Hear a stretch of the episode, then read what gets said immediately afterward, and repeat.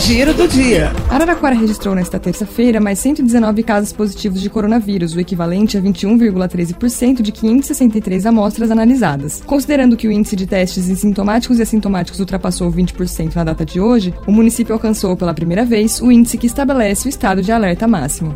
De acordo com o decreto municipal, para que os segmentos econômicos e sociais de Araraquara continuem abertos para atendimento presencial, a taxa de positividade para Covid-19 nos testes não pode ultrapassar 30% dos indivíduos sintomáticos ou 20% nos testes em geral, contando os sintomáticos e assintomáticos, por três dias consecutivos ou por cinco dias alternados dentro de um prazo de sete dias de intervalo.